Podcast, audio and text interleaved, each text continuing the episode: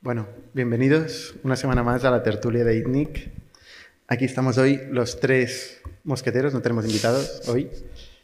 Em, como sabéis, dedicamos la primera media hora a comentar un poco las novedades, la segunda media hora a escucharos a vosotros, preguntas, comentarios, em, lo que queréis que hablemos, básicamente.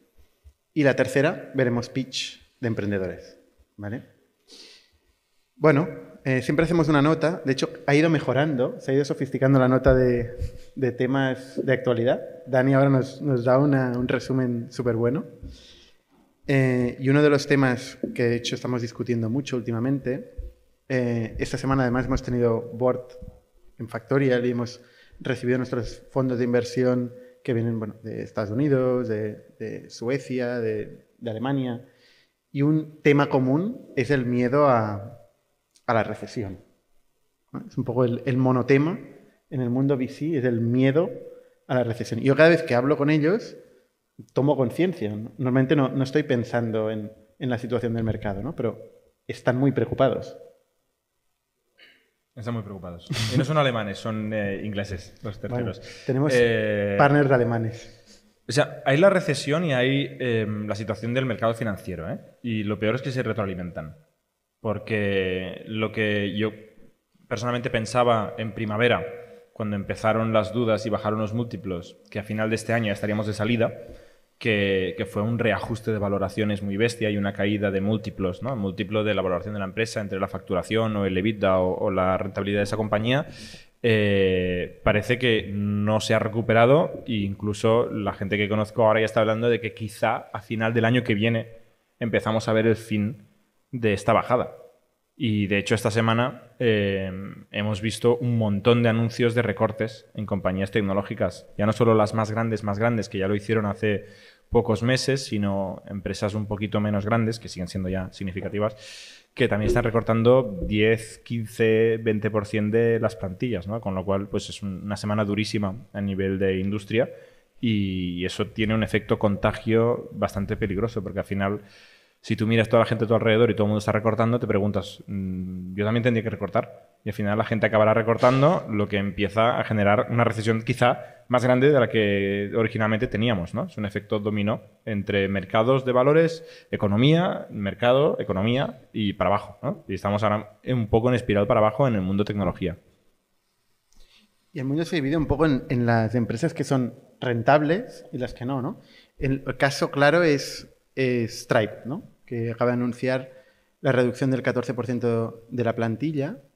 Em, y mirando las métricas de Stripe, pues la gente empezó a hacer la comparación con Adyen, que tenemos aquí en Europa. ¿no? Pero Adyen eh, es una empresa que está creciendo también muchísimo, que muy parecida a Stripe, competidor directo de Stripe.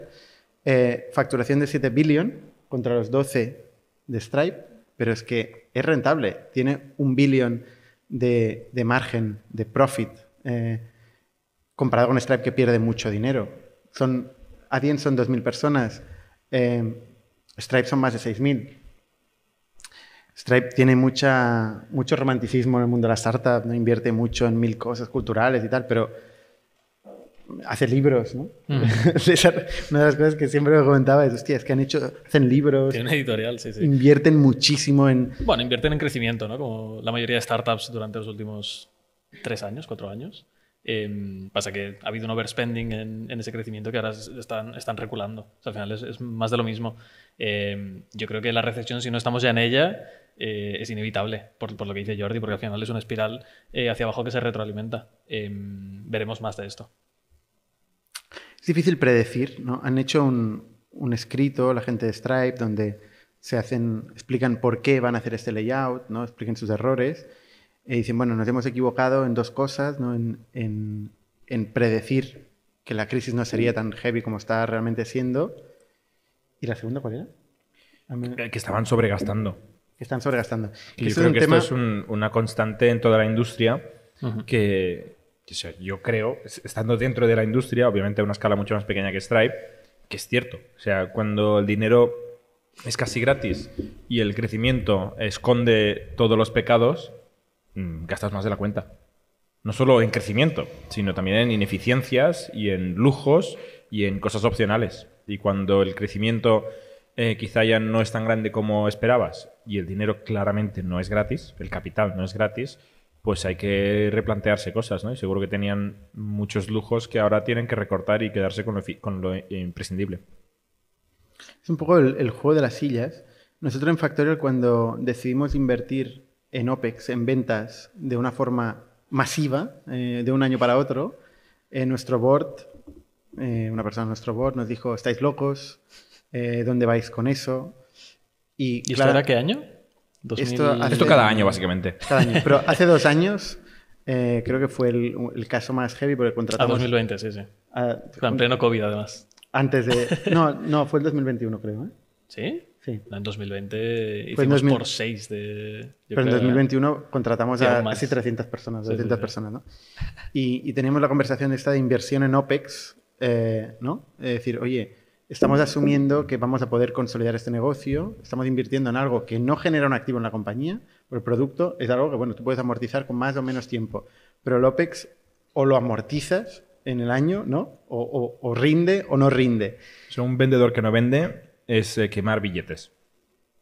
Sí, o una campaña de marketing que no, que no Si no sirve para nada. Entonces, eh, todo lo que es S&M, eh, Sales and Marketing, es OPEX. Es- está directamente ligado a tu expectativa de crecimiento. Si resulta que el mercado desaparece, el OPEX te lo comes. Claro, nadie puede saber qué pasará en cuanto a la demanda, ¿no? Y cuando hay una situación macro como este tipo, como la que, como la que estaba viendo ahora, pues toda la inversión en OPEX, que al final es gran parte del layoff que está haciendo em, Stripe, pues, pues se la comen, ¿no? Podía haber salido bien y podía haber crecido más. Si sale mal, pues se la comen. Luego están todas las inversiones en producto, que esto es otro tema, ¿no? ¿Cuánto, cuánto hay que invertir en producto? Em, y cuánto hay que invertir en y en, y en fiestas y en eventos. Esto es otro, es otro tema, ¿no? ¿Invertir o gastar? Se le llama invertir. Otra cosa es que sea invertir de verdad, ¿no? Y hay un montón de compañías que están haciendo layoff y ayer hablando con inversores nos decían que las compañías que se están publicando son menos del 10% de, de las compañías que realmente están haciendo layoffs. O sea que está habiendo un efecto en cadena brutal. Bueno, y que van a venir en las próximas semanas eh, 10 veces más noticias de recortes, de despidos masivos. Pero claro, son números muy grandes ya. Cuando una empresa que tiene miles de empleados recorta un 14 o un 15% de la plantilla, O un 50% como Twitter. Bueno, eso es un Este es rumor. otro de- caso, ¿eh? Pero- Creo que es un rumor, ¿no? No se ha confirmado. Pero salió, que este salió que hoy, esta mañana, ha salido, que creo que fue ayer por la noche en Estados Unidos, eh, ha salido que Elon Musk pretendía, o plan- mm, sí, pretendía hoy despedir a la mitad de la plantilla y eh, anunciar que el retorno a la oficina es obligatorio, que es efectivamente mm, pedirle a la otra mitad que se vayan, porque ya sabemos que no quieren ir a la oficina la mayoría de empleados de Twitter. Eh, claro, o sea, 50% barra 75% de empleados fuera, ¿no? O sea, es mucha gente esto. Pero con tanto layoff igual la gente va a empezar a querer ir a la oficina. Digo yo, ¿eh? No sé. Eh, oye, ¿y qué piensas tú del Twitter Blue? ¿Yo? Sí. Yo estoy deseando pagar para quitar los anuncios. Siempre estás deseando pagar, tío, de verdad. No, no, pero yo, yo es que de verdad. Es el mundo o sea, al revés. Los anuncios en Twitter es, es de lo más intrusivo que hay. O sea, no, no puede ser, tío, que cada vez que refrescas el timeline, eh, el segundo tweet es, es así de grande, te ocupa toda la pantalla y, y es un anuncio de mm, ¿Qué te, marcas. qué te anuncian? ¿Qué te anuncian? No, no voy a decir marcas aquí. ¿no? ¿Por qué no? no, son anuncios estridentes de empresas de delivery de. eh, de. Sí, por ejemplo. Muy estridentes, horribles. Y, y no, no es contenido relevante para mí, no es de calidad. También, yo, yo entiendo que Twitter tiene más problemas para eh, generar publicidad de calidad, eh, porque tienen muchos menos data points que, que un Meta o, o un Google, ¿no? Em, joder, pero y, y por eso es lo que estoy esperando que abran Twitter Blue. O sea, si es que ya existía y solo lo han abierto en algunos estados de Estados Unidos. Que es que no hay razón. porque- ¿En el Blue que ya existía quitaban los anuncios? Creo que sí. Creo que sí. Es que No antes sé me seguro. preguntaba Bernat, ¿tú pagarías por Twitter Blue? Y digo, depende de las features, depende de qué me dé. ¿no? Eh, el problema es Tú también que eres de pagar bastante. yo, a mí me gusta pagar, sí, sí. Vaya hay, dos. que, hay que crear economía. Y, pero pagar por valor. Claro, Twitter Blue por tener un icono, no. Twitter Blue por cambiar el logo en la app del iPhone, tampoco. Eh, Twitter Blue para ver cero publicidad, no lo sé. Yo pago YouTube por eso. Ya, pero YouTube es mucho, para mí es mucho más intrusivo. Porque el- yo el anuncio me lo salto rápido. Ya, eh, mi, mi cerebro está entrenado para ignorar eso y scrollear. En YouTube te lo comes más. Es como Spotify. mm, estás ahí escuchando una cosa que no te interesa durante un rato de tu vida, ¿no? Eh, si te empiezan a dar herramientas que te dan más visibilidad, ¿no? Te ayudan a, a tener tweets que lleguen a más gente, o sea, eso aporta valor, eso vale algo.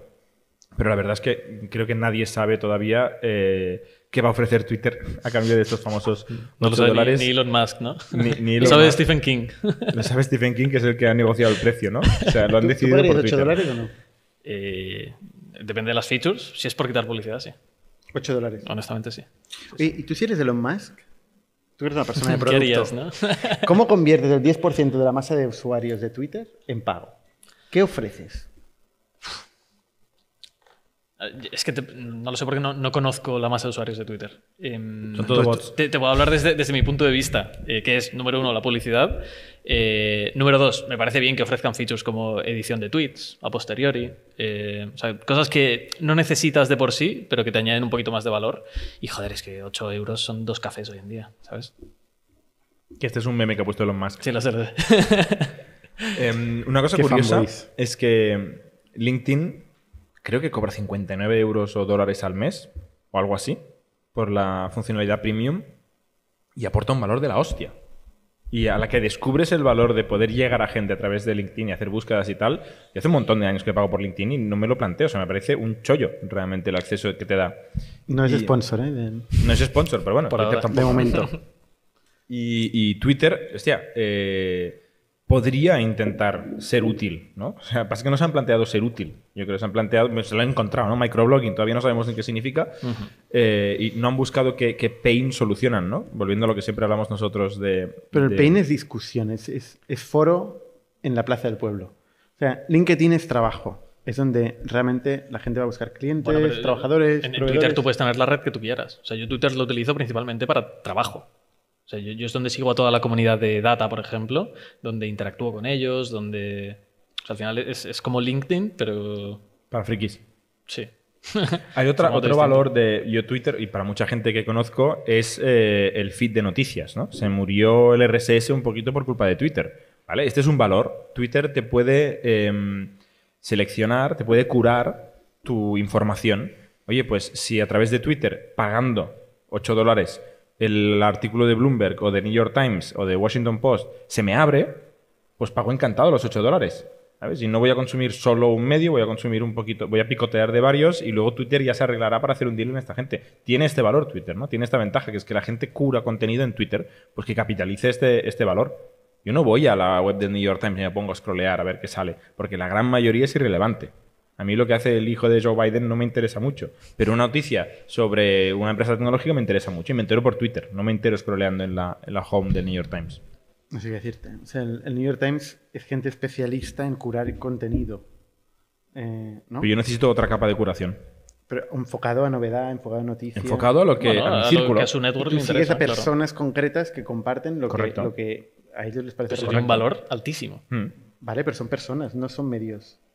Bueno, pero el contenido que comparten normalmente, bueno, de- depende de lo que, de lo que tengas, ¿eh? pero eh, yo creo que Jordi está hablando de cuando no es producido por ellos, eh, sino que pues, es un link a un contenido que, que ha producido otra persona. ¿Y cómo monetizas Sí, esto? otro, otro medio. Twitter eh, te cobra a ti como usuario y luego Twitter le paga una parte al, al medio. No, me lo estoy inventando, ¿eh? pero quiero decir que es una cosa que a mí me aporta mucho valor de Twitter, por lo que yo ser. pagaría. Puede ser. Sí, por ejemplo, con eh, trayéndolo más al lado de los creadores de contenido, ¿no? para hacerlo un poco más similar a YouTube, por ejemplo, eh, podrían hacer modelos similares a los de Substack eh, o, o una integración con Substack de la misma forma que, que Jordi dice, donde pues, te han linkado eh, una newsletter concreta que, es- que está detrás de un paywall, eh, pues por el hecho de haberlo descubierto en Twitter y acceder a ello a través de Twitter, Twitter se encarga de pagar a, a, pues, la persona que lo haya escrito. Igual que en YouTube. es lo Esto mismo. lo hace Apple. Apple tiene Newsstand o News, no sé cómo se llama, que tiene una suscripción eh, que te da acceso a un montón de medios. Y alguien ha hecho ahí la estadística y te dice en general la gente, o sea, gano más con esto que, que lo que pierdo, ¿no? Te canibaliza un poco, pero ganas más usuarios. Pues no sé, lo sigue haciendo y hace un montón de años que hace, que hace esto Apple, con lo cual entiendo que será rentable. Creo que es un negocio pequeño. Pinterest vive de eso. Creo que hay un, una- un portal de afiliación que se llama Simlinks o algo así, que monetiza precisamente este tipo de, de- de enlaces, pero la facturación es ridícula. Monetizar Twitter con eso, no sé, igual sí, ¿eh? Igual sí. Oye, hablando de contenido, que contenido es un tema que hemos discutido muchas veces, nos vienen muchos proyectos aquí que quieren hacer escuelas, quieren hacer formaciones, contenido de todo tipo. Se acaba de publicar que MrBeast eh, quiere levantar una ronda de 150 millones de euros. MrBeast, por el que no lo conozca, es uno de los youtubers eh, más influentes, más grandes del mundo, o el más grande. No, no es el que más factura. Es el que más factura. Sí. Factura Quinto como- canal más visto con 100 millones de suscriptores. Según Forbes, 54 millones de euros de facturación. Que esto no sé si es solo la facturación directa de YouTube o luego em, los patrocinios privados, porque esta gente gana mucho más dinero con lo que ellos se crean.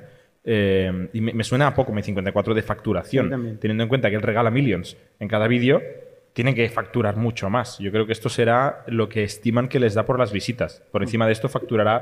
No sé si. o sea, ese dinero no sé si es de su facturación. Tiene que ser de su facturación. Este señor no tenía dinero antes de empezar. O sea, tiene que facturar más de esto Pero para no sé si- poder no sé si regalar pasa por su empresa para regalarlo, ¿sabes? por algún sitio pasa. O sea, MrBeast como concepto factura mucho porque reparte mucho Million. Entonces, de alguna, de alguna, la- de alguna parte sale, ¿no? Y la pregunta es, ¿esto es un negocio o es un loco? Bueno, es un loco y puede ser un buen negocio. Eso seguro. Eh, ciento- está levantando 150 millones de euros por el 10% del capital de su empresa, 1,5 billón de valoración. Y claro, hay gente que ha venido aquí, ha pichado un proyecto de contenido y nos estará pensando, oye, ¿veis? ¿Veis cómo se puede? Bueno, primero tiene que levantar la ronda, ¿no? Pero la pregunta es, Primero que consiga 100 millones de suscriptores en YouTube y hablamos. O sea, MrBeast, antes de, de los 100 millones de suscriptores, nadie le invierte. Le invierten después de los 100 millones de suscriptores. Entonces, matiz es importante. pero sigue siendo un negocio personalista, ¿no? Es una persona, porque? Eh, es una persona que, que, que, bueno, que tiene su, su encanto, sus ideas, su tal, ¿no? ¿Cómo, cómo escalas un negocio que es tan personalista, ¿no? Eh, sin él, ¿no? Ahora No. atropella un camión y ¿qué pasa? ¿Cómo escalas y cómo lo mantienes en el tiempo? Porque los youtubers además pasan de moda rápido, relativamente. Eh, igual está ahora en el pico durante, no sé, cuatro o cinco años eh, y luego ya nadie se acuerda de MrBeast. Porque o YouTube cambia el algoritmo, eh, no ha conseguido capturar la audiencia eh, con su persona, sino que siempre ha sido a través de YouTube. No lo sé, no lo sé. Em, pero tiene un riesgo brutal, yo creo. Y esta gente se cansa. Y es normal, o sea, es una vida muy loca. Te conviertes en un super celebrity, haces locuras todo el rato, generan mucho contenido. O sea, yo, yo sigo bastante YouTube, consumo bastante YouTube y veo muchos youtubers desaparecer o, o tener grandes pausas. Entonces, claro, si tienes un plan de negocio, una expectativa de multiplicar esto por 10, o sea, es que algo de- ha demostrado que él puede escalarlo, ¿eh? O sea, él ah, deliberadamente tiene un plan, ¿no? O sea, ha conseguido escalar proactivamente. Sí, pero el grueso de su revenue sigue estando atado a su persona. Entonces, cuando él se canse de aparecer en los vídeos, eh, no puede delegarlo a alguien más, ¿sabes? No puede coger y meter un CEO que, que lo haga por él. Correcto. Porque entonces pierde toda la audiencia. Entonces yo creo que aquí, aquí hay un riesgo brutal. clon. Y ahí, ahí- Ojo que con AI igual Iba a cambia la decir cosa. esto, ¿eh? sí, un deepfake de De MrBeast. hecho, ¿quién fue? Bruce Willis, ¿no? Ha vendido sus derechos. No sé si Bruce Willis o otro actor, así muy conocido. eh, ha vendido sus derechos a una empresa que le ha hecho como un avatar eh, con, con- como un deepfake eh, para aparecer en películas sin tener que actuar él. a mí me pasa con emprendedores a veces que digo, hostia, este tío o esta tía me encantan. Yo creo que van a hacer algo potente, pero no va a ser lo que me está contando ahora. ¿no? Eso, me pasa. ¿no? Yo digo, hostia, si pudiera invertir en ti, en un modelo de Income Share Agreement, que es una cosa que se han inventado algunos, algunos modelos de educación, que básicamente eh, o financian la educación a cambio de los rendimientos futuros que tendrá esta persona por vía laboral en su trabajo, que me parece una fantástica reinvención del estado del bienestar, porque aquí en Europa esto ya existe, pero en Estados Unidos se lo han reinventado. Y yo pienso, hay algunos proyectos que yo haría Income Share Agreements, ¿no? Y diría, hostia, este- esta persona, MrBeast claramente, tiene un sentido de negocio, tiene un sentido de escalabilidad, invertiría en él, pero en la SL o la, o la LLC que está planteando ahora mismo para buscar inversión a 1,5 billón, yo probablemente no invertiría, ¿no? Bueno, más cosas que tenemos por aquí. Eh, meta. Meta. Otro que también se ha metido una buena hostia. Sí, 800 billion ha perdido este año. Ha caído. Que es enorme, o sea, es una, una cantidad Un 80%. ingente. Sí, sí. concretamente Creo que es la empresa que más dinero pierde del mundo o algo así. de la historia, Mm. con diferencia. Es mucho dinero. Eh, Mark, Mark Zuckerberg personalmente más de 100 o 150 billion eh, ha perdido en cuestión de meses. Hostia, y es una, es una empresa que a mí me da pena, Meta. O sea, es- no- todo el mundo le tiene mucha rabia y no lo entiendo, ¿no? Estás solo en este club, ¿eh? me parece. Estoy solo, estoy solo. Y, ah, se ha conseguido eh, cambiar la forma como interactuamos en casi todo, ¿no? Eh, y aún así, pues todo el mundo la culpa de todos los problemas de la humanidad. Y, y no sé, creo que arbitrariamente el regulador actúa contra, contra, siempre contra Meta, ¿no? O sea, le, le- le mandan a ex- dar explicaciones por todo, le han prohibido la adquisición de Giphy eh, por antimonopolio y yo pienso, ostras, hay, hay sectores donde eh, hay tres players y uno compra al otro, nadie se entera, igual venden tornillos, eh, no, no prohíben nada y, y luego Facebook compra Giphy, Giphy, Que a nadie le importa ya. que a nadie le importa, y se lo impiden. Yo no lo entiendo. Meta está empezando a recibir presión de, de los famosos activist investors, que son socios que entran en el capital. Es un poco curioso el tema, ¿eh? Eh, entran en el capital con oposición fuerte y luego empiezan una agenda de cambiar la empresa, ¿no? Eh, a través de hacer lobby o hacer presión para meter consejeros diferentes, con los consejeros influenciar el plan de negocio. Y de hecho, la semana pasada, eh, Altimeter Capital, que es un fondo muy grande eh, público-privado, eh, liderado por Brad Gessner, creo que se llama, eh, publicó una carta abierta a todo el mundo eh, explicando pues, un poco cuál era la, la pérdidas y ganancias de Meta, qué inversiones estaba haciendo y cuáles creía que tenía sentido recuperar. ¿no? Y salía la cantidad de billions que están metiendo en metaverso y en cosas que, que hay un horizonte muy lejano y muy incierto de generar ingresos o de generar eh, beneficios y él básicamente decía, oye, podemos cortar esto a un porcentaje razonable. Y de hecho el otro día eh, escuchaba como ejemplo lo que, o sea, creo que la estimación es que Meta va a meter decenas de billions en em, el metaverso, que nadie sabe lo que es ni qué negocio generará, y que Apple creo que era como ejemplo, había invertido 2 billion en el iPhone y luego a partir de ahí todo ha sido cash flow del negocio del iPhone, ¿no? que se ha ido reinvirtiendo, que es un negocio enorme ahora mismo. ¿no? ¿Quién no Eh, quiere el negocio del iPhone? es que el, el comentarista este me... Bueno, primero hay que tener 2 billion para crear el iPhone y, y hay que tener gente muy lista, ¿no? Pero, o sea, en perspectiva, eh, dices, es mucho dinero que Meta está quemando, ¿eh? o sea, 30 billion. O sea, las startups en general empiezan con miles de euros, luego con millones, luego con decenas, 30 billion para invertir en un concepto que yo creo que todavía es un poco borroso en cuanto a qué negocio generará. Porque hacer reuniones estas de, de los Sims no es un negocio todavía, ¿no? Yo creo que falta validar muchas cosas. Pero yo qué sé, igual en dos años lo es y lo ha, inverta- lo ha inventado Meta, ¿no? Claro, yo es que y luego que- tiene que generar mucho más de 30 billion, ¿eh? O sea, piensa El que es luego tanta pasta en la- en mochila, algo nuevo, ¿eh? la mochila es grande, ¿eh? Claro, o sea, yo creo que la apuesta conceptualmente es correcta. Eh, se han dado cuenta de que si no controlan la plataforma eh, están a expensas de pues, que Apple saque el Do Not Track ¿no? Eh, y les reviente todo el eh, tracking de usuarios para poder mostrar anuncios relevantes. Eh, que al final es un poco de donde sale este problema, ¿no? de, de donde, de donde nace la idea de- del metaverso. Eh, y han dicho, vale, pues la siguiente iteración es nuestra. Vamos a invertir mm, todo lo que tenemos, o una parte relevante de, to- de todo lo que tenemos, en, más de todo lo que tienen. en hacer el mejor dispositivo y la mejor plataforma para poder controlarla a nosotros y, y sacar los anuncios relevantes nosotros sin que nadie nos lo pueda limitar. Em, claro, es una apuesta gordísima y yo creo que la diferencia con el iPhone es que Apple siempre era muy secretivo. eh, eso no sé una palabra en castellano. Eh, Secretista. secre- no sé cómo se dice. Secretario. Em, con, con sus desarrollos de, de productos nuevos.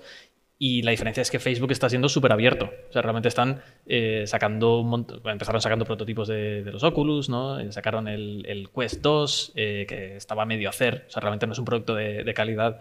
Em, empezaron a sacar los avatares estos chungos que parecían de la Wii. Eh, pero que obviamente es un step, eh, es un paso anterior a, a sacarlos más, eh, más elaborados, que es el siguiente que ya han Que ahora enseñado. tienen, Entonces, tienen yo creo que está- piernas. ¿Cómo? Que ahora tienen piernas o Ahora brazos tienen o no sé qué piernas. tienen. sí. Entonces yo creo que hemos estado expuestos a una versión de ese producto muy temprana y esto yo creo que a la gente le ha hecho desconfiar bastante. em, no sé si lo han hecho, supongo que lo han hecho a propósito para ir probando las aguas, a ver qué tal, qué, cómo lo, lo recibe la gente, em, pero nunca vimos las primeras versiones del iPhone. Eh, nu- nunca las publicaron, nunca las vendieron. Eh, era todo proceso interno, ¿no?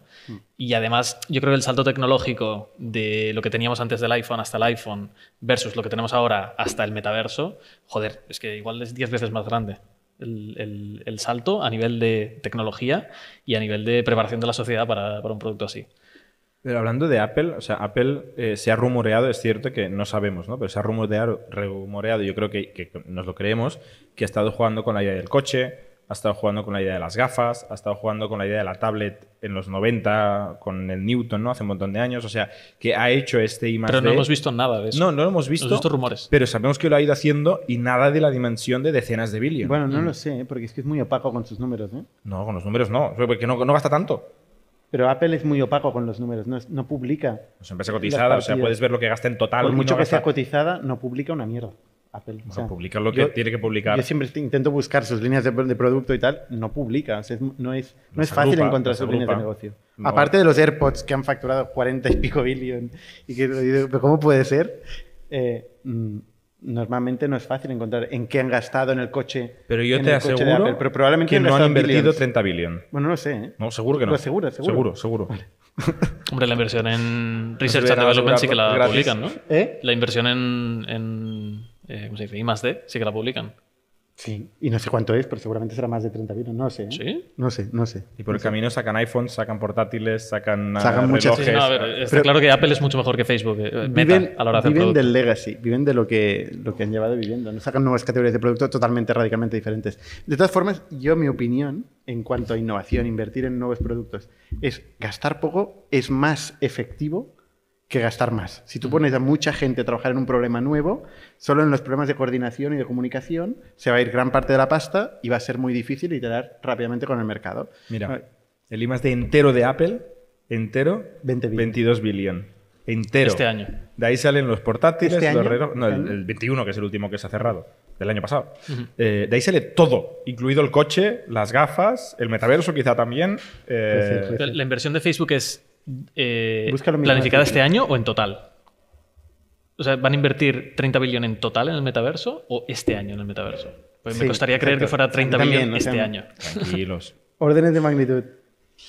Hay otro tema eh, que, tiene, que es interesante de Facebook, es la governance, ¿no? Porque tú has hablado de inversores activistas. Normalmente- Perdona, eh, eh, ya que me preguntáis, el, el I más D de Meta en 2021, mismo periodo, fueron 24 billion, más que la de Apple. Dios.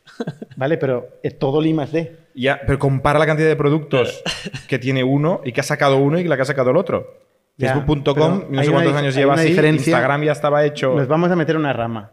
Pero hay una diferencia que es que Apple tiene mucho OPEX y Facebook es todo, todo R más D. Son todos desarrolladores. Si todo esto lo consideras... Tú y- me estás justificando 25 billion Yo no de te estoy justificando nada, te estoy 2021 diciendo contra 21 de contablemente, contablemente eh, todo Facebook es R&D versus Apple, que tiene un montón de, de distribuciones, un Y retail. también tiene R&D. Hay que inventar cosas. Y también tiene R&D. Es otro de tipo de. R&D. Pero estamos comparando R&D con R&D, ¿no? No, manzanas con, con peras. Uno hace cacharros y el otro hace software. Eso es diferente. Pero bueno, yo que iba a hablar de la governance de Facebook, que es un tema interesante, eh, que es Facebook no, no, no, lo no mandan los accionistas en Facebook, ¿vale? Este Por muy activi- activistas este que sean, pueden ser muy activistas, comer los mocos. no mandan. O sea, hay más del 50% de los votos están para siempre para Mark, para Mark Zuckerberg, ¿no? Y luego para los descendientes de Mark Zuckerberg, que está Mark Zuckerberg el quinto. Con ¿Sí, lo esto cual, es así? ¿eh? ¿Tiene descendientes puestos? No, esto lo dijo una vez Elon Musk en un tweet. Que Ah, está vale. Mark Zuckerberg el quinto no iba a cambiar la governance de, de Facebook. Ya. Eh, y, y eso hace también que, bueno, te puedes quejar, pero, pero es lo que hay, ¿no? Y mientras va bien, pues todo el mundo le parece bien. Cuando empieza a ir mal o a caer, pues por eso caen también estas, estas cifras. No, no hay forma de influir. Esto el- distorsiona el mercado. Distorsiona el mercado. Porque al no, final. no distorsiona el mercado, porque al final tú eres un inversor, dices, oye, no quiero invertir en una empresa que está controlada de forma dictatorialmente por el founder. No inviertas. Vale. O sea, al final la información es pública. Es verdad que el retail investor probablemente, o el fondo de pensiones, no está leyéndose Pero el detalle iba- de la governance de las empresas donde invierte. Y eso es un poco el problema que creo que ha habido con Facebook. O sea, hay muchos perfiles de riesgo invirtiendo en Facebook. Cuando va creciendo de una forma predecible, con un crecimiento detrás interesante, con una rentabilidad, eh, de golpe se suman muchos fondos de inversión, muchos fondos de pensiones. Cuando empieza a caer, se mezclan distintos tipos de riesgo. Hay mucho producto nuevo con el metaverso y tal, que es otra etapa de empresa, otro tal, mezclado con growth, con un modelo de negocio predecible. Y ahí es donde peta. Es este efecto combinado. ¿Qué ríes? Meta peta. Meta, peta. Em, bueno, en fin, ¿algo más a decir de meta? ¿No? Pues ha pasado la primera media hora. Vamos a, a las preguntas. Somos un ecosistema de startups tech de Barcelona, creadores de Camalún, Kipu y Factorial, entre otras. Ofrecemos más de 5.000 metros cuadrados de coworking a startups y organizamos eventos diarios para discutir negocio y tecnología hasta la saciedad. Desde ITNIC Fund invertimos en equipos con capacidad de construir grandes productos y negocios. ¡Te esperamos!